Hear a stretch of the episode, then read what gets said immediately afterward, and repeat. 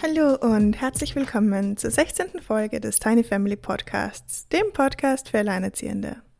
Ich bin deine Gastgeberin Magdalena, selbst Alleinerziehende, dein friendly Single Neighborhood Parent und ich wünsche dich hier herzlich willkommen. Egal, ob du schon alteingesessene Zuhörerin, alteingesessener Zuhörer bist oder ganz frisch zu uns gestoßen bist. Diese Community hier wächst ständig weiter und ich hoffe, dass du nach dieser und anderen Folgen mehr Zuversicht, Gemeinschaft und Strategie für ein erfülltes Leben als alleinerziehender Elternteil hast. Wie schön, dass du hier bist. Heute möchte ich ein wenig mit euch über die Zukunft plaudern und wie wir sie in der Gegenwart schon positiv oder eben auch negativ beeinflussen können. Falls du dem Tiny Family Podcast auf Instagram oder YouTube folgen möchtest, verlinke ich dir die Profile in den Show Notes. Auf Instagram gibt es bereits eine tolle Community, die wächst und gedeiht und miteinander für mehr Realität sorgt. Und falls du dem Podcast finanziell ein bisschen unter die Arme greifen solltest, findest du auch in den Show Notes den Link zur, zur Website von Buy Me a Coffee, wo man ähm, mit kleinen Kaffeespenden den Podcast gut unterstützen kann. Ich freue mich sehr darüber. Und des Weiteren freue ich mich über deine Bewertungen äh, auf Spotify und auf Apple Podcasts und auch deine Reviews auf Apple Podcasts oder deine Kommentare, Links und Subscriptions auf YouTube. Das hilft dem Podcast, äh, mehr alleinerziehende Elternteile zu erreichen, sodass bald schon jeder und jede einen Friendly Single Neighborhood Parent in der Umgebung kennt. Aber jetzt geht's los. Folge 16. Du bist dein höchstes Gut, Teil 1. Let's go!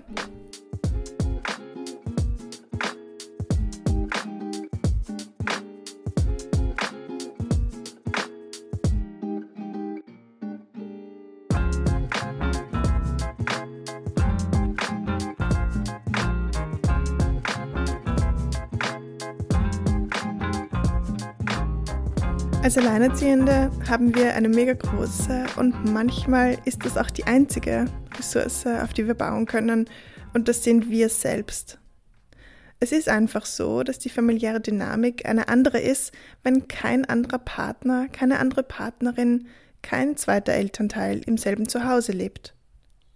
Und ich war schon so oft einfach nur alleine davon genervt, dass mit mir der ganze Laden hier steht und fällt. Und das jeden Tag. Und davon habe ich so gut wie keinen Urlaub. Ich bin der CEO unseres Haushalts, unserer Termine, unserer Gesundheit, unseres Speiseplans, unserer Wäsche, meiner Unisachen, unseres Freizeitprogramms, unserer Finanzen und so weiter und so weiter. Und ja, früher war ich einfach so überfordert damit und auch total entnervt. Und heute kann ich immer mehr sehen, wie viel Freiheit das auch mit sich bringt, sich nicht immer mit einem zweiten Erwachsenen wegen jedem kleinen Detail absprechen zu müssen. Und meistens funktionieren unsere Tage gut.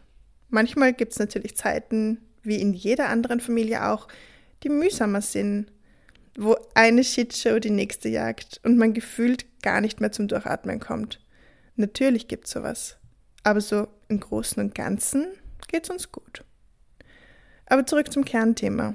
Wir sind unser größtes Gut. Wir alleinerziehende Elternteile sind großteils oder in vielen Fällen auch im Ganzen der Motor für dieses Familienleben, mit allen Vor- und Nachteilen. Und das ist ganz schön viel Verantwortung. Und wie viele habe ich mir auch schon oft Gedanken gemacht, was eigentlich passiert, wenn ich oder mein Körper als hauptverantwortlicher Elternteil einmal nicht so gut funktionieren, wie ich oder die Gesellschaft das erwarten. Was passiert, wenn ich krank werde oder einen Unfall habe?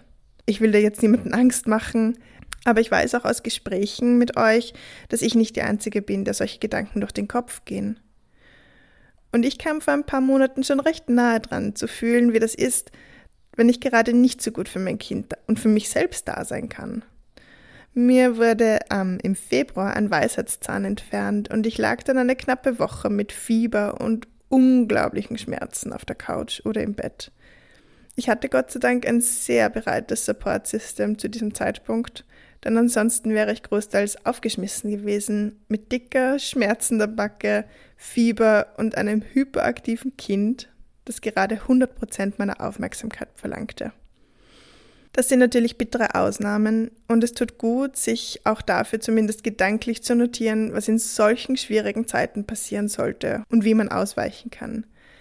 Das ist aber nicht das Thema der heutigen Folge, aber Das wäre eigentlich ein super wichtiges Thema, das wir auf jeden Fall in einer zukünftigen Folge anschneiden sollten. Wie können wir solche Situationen so gut es geht vermeiden? Sicher nicht, indem wir uns selbst runterputzen, verurteilen und schlecht behandeln, wenn wir einmal nicht zu 100% performt haben, sondern tatsächlich das Gegenteil. Indem wir uns selbst als unser höchstes Gut ansehen, unser größtes Investment, indem wir sanft und liebevoll mit unserem Körper und unserer Psyche umgehen und immer wieder reflektieren, was gut funktioniert und was nicht so, was uns gut tut und was weniger. Wir selbst haben schon recht viel in der Hand, wie wir uns, wie wir mit uns selbst umgehen. Und das fängt schon bei unseren Gedanken an. Wie denken wir von uns selbst? Was sagt die Stimme in unserem Kopf, wenn wir gut oder weniger gut performt haben oder als Eltern funktioniert haben? Wie empathisch sind wir uns selbst gegenüber? Würden wir so auch mit einer lieben Freundin oder einem lieben Freund sprechen? Und es geht noch weiter, denn wenn wir uns immer und immer wieder in ungesunde Situationen bringen, tun wir uns im Endeffekt auf lange Sicht auch nichts Gutes.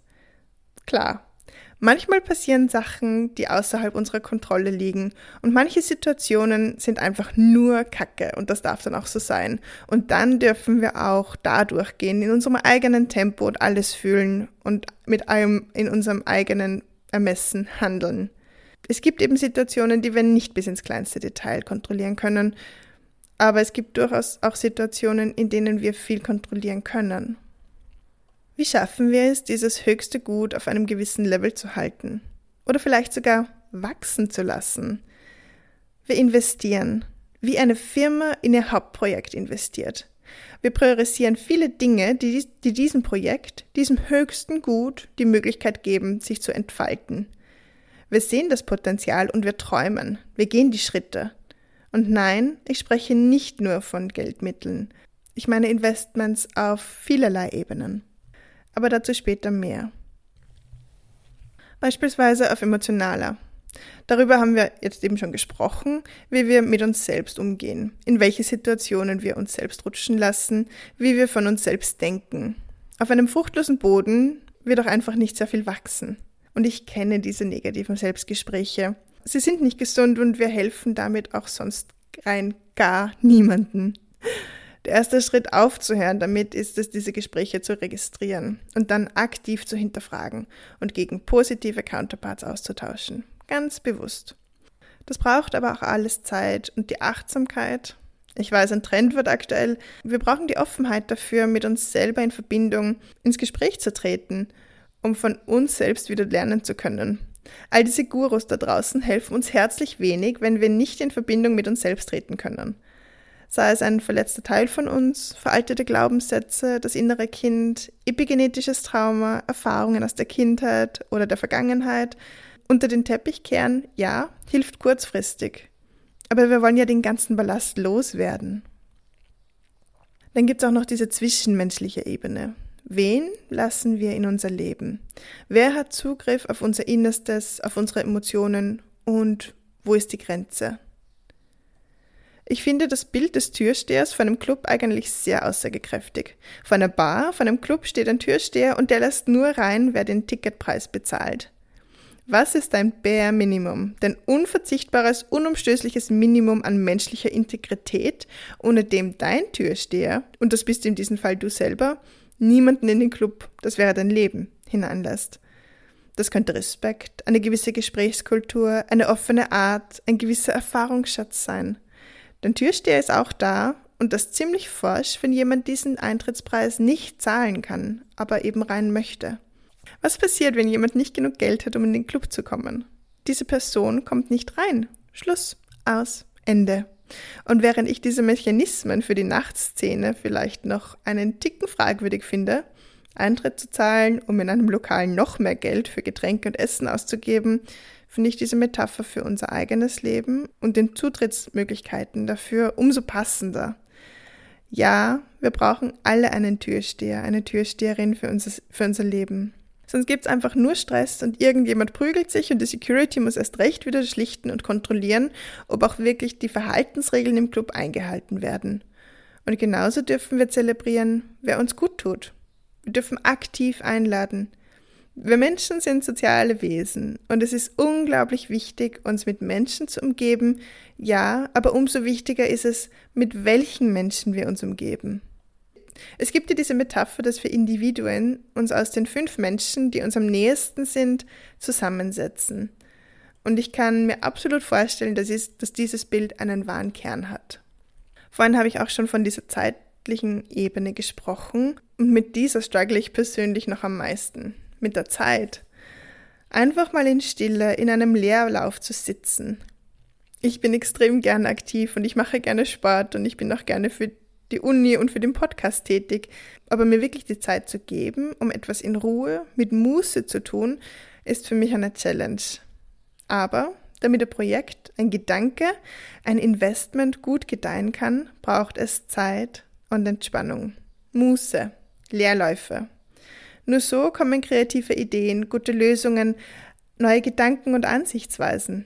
You cannot pour from an empty cup. Und wie füllen wir diese Zeit, diese Leerläufe? Mit etwas, das uns gut tut. Vielleicht mit einem Hobby, vielleicht mit Schlaf, vielleicht einfach nur mit einem guten Buch, mit Natur, was auch immer. Mit etwas, was unsere Seele zum Lachen bringt. Aber auch mit den Themen, die uns nach unten ziehen. Und das haben wir ja vorher schon, und das haben wir vorhin ja auch schon angesprochen. Ein damaliger Yogalehrer von mir hat vor ein paar Jahren mal gesagt, dass wir im globalen Norden nicht nur das wunderschöne Privileg, sondern sogar die Pflicht haben, uns über unser Leben Gedanken zu machen, auf einer Metaebene sozusagen. Denn es ist de facto so, dass wir in der glücklichen Lage sind, so viele Ressourcen zu haben, um nicht nur ans Überleben zu denken, in den meisten Fällen zumindest, sondern auch an Self-Improvement. Und das ist mir bis heute in Erinnerung geblieben. Wir machen diese ganze Arbeit nicht nur für uns, nein, für unsere Kinder, deren Kinder und in weiterer Folge für die Zukunft und die ganze Welt. Oder auf finanzieller Ebene. Wir wollen wachsen? Ja, dann sollten wir auch investieren, sofern das möglich ist. Uns die Möglichkeit geben zu wachsen, einen neuen Job beginnen, mehr Gehalt einfordern, ein Webinar buchen, eine Fortbildung, um den ersten Schritt zu gehen, um mehr aus sich, aus sich selbst und den eigenen Ressourcen herauszuholen. Dazu zähle ich tatsächlich auch, sich hin und wieder was zu gönnen, das einfach nur Freude bereitet. Denn es tut gut und steigert das eigene Gefühl von Integrität, besonders nach einer Lebenskrise wie einer Trennung, sich selbst zu verwöhnen, wie auch immer das aussieht. Vor der Pandemie war ich tatsächlich regelmäßig mit einer Freundin in einem Spa und die Zeit habe ich sehr genossen. Oder ja, ich investiere in nahrhafte Lebensmittel und ich genieße es auch zu kochen. Das ist mir persönlich sehr wichtig. Und auch wenn es an manchen Tagen nur Toast mit Ketchup gibt, liebe ich es, durch den Markt zu schlendern und mich inspirieren zu lassen. Beispielsweise sind gerade Spargel und Rhabarber in Saison. Was gibt's Besseres, als mit frischen Lebensmitteln zu kochen? Oder ich versuche auch immer wieder Geld beiseite zu legen, um mich auch privat weiterzubilden. Ich weiß, als Studierende ist es mein Hauptjob zu lernen, aber ich möchte mich eben auch persönlich weiterbilden. Ganz allgemein zähle ich dazu auch das Auseinandersetzen mit Finanzen. Und ganz besonders meine ich damit, dass Frauen sich mehr mit Finanzen auseinandersetzen sollten. Altersarmut ist weiblich. Habe ich letztens erst wieder wo gelesen.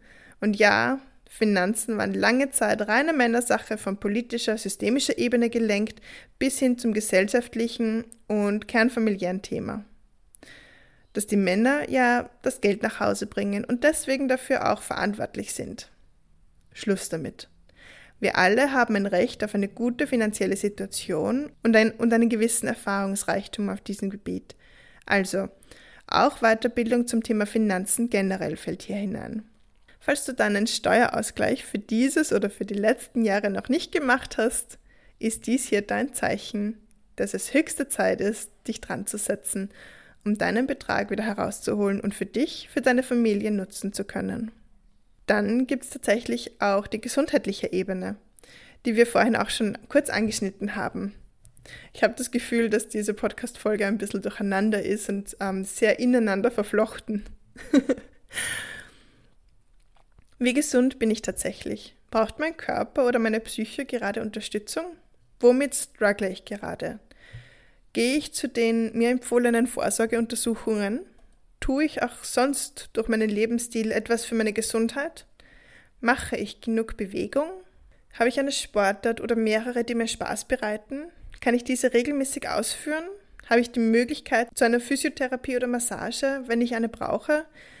Was ich in meinem Studium für das Schulfach Haushaltsökonomie, das anfangs mit den regulären Ernährungswissenschaftlern mitgelaufen ist, gelernt habe, ist, sind diese zwei Grundsätze. Erstens, die Dosis bestimmt das Gift. Alles kann gesund oder ungesund sein. Es kommt auf die Menge an, in der wir etwas zu uns nehmen.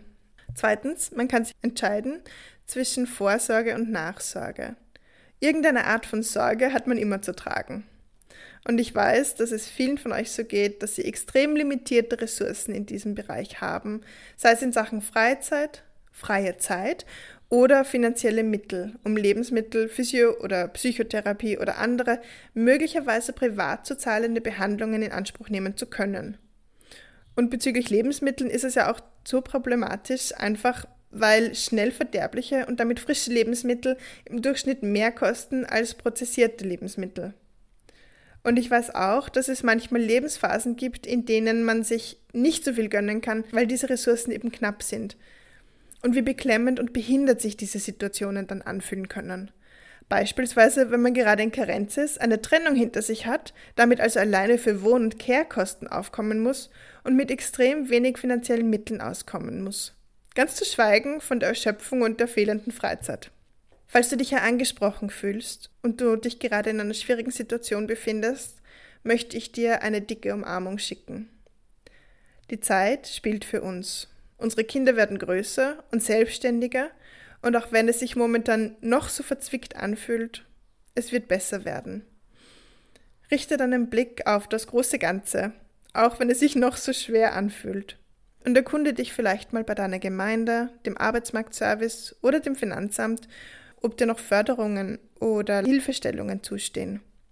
Manche Stellen bieten regelmäßige oder einmalige finanzielle Hilfestellungen, zum Beispiel aus Sozialfonds, an.